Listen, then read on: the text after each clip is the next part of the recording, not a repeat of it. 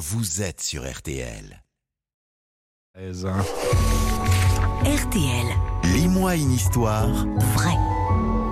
Lis-moi une histoire, c'est avec euh, Laurent Marsic et c'est tous les matins de la semaine, vous le savez. Il nous raconte une histoire pour les enfants destinée à nous faire euh, connaître un monument, un, un événement ou un objet iconique.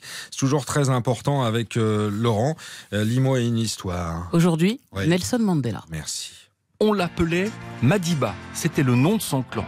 Royala était son prénom, et pourtant le monde le connaît sous un prénom anglais donné par sa première institutrice, Nelson. Nelson Mandela donc. Il naît en 1918 en Afrique du Sud. Après des études dans la seule université de son pays qui accepte les élèves noirs, il devient avocat et fonde le premier cabinet d'avocats noirs.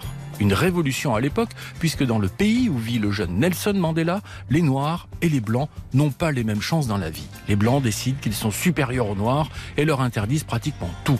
Les mariages entre Noirs sont interdits, les Noirs ne votent pas, ils n'ont pas le droit de se déplacer où ils veulent. Nelson Mandela va lutter très tôt contre cette ségrégation. Il est arrêté en 1963. Il est tout jeune et condamné à la perpétuité, envoyé dans un bagne, une prison sur une île, où il tombe malade. Il y restera 27 ans. Tous les pays du monde vont alors réclamer en vain sa libération. Il devient le prisonnier le plus célèbre de la planète. En 1990, le nouveau président d'Afrique du Sud, Frédéric de Klerk, le libère. Ça y est, Nelson Mandela est libre. À l'instant, il sort de la prison. Toutes les lois racistes sont supprimées. On enterre enfin ce que l'on a appelé l'apartheid.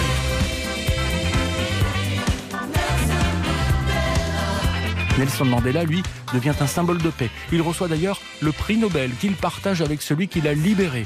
Élu président de la République, il restera au pouvoir pendant 9 ans.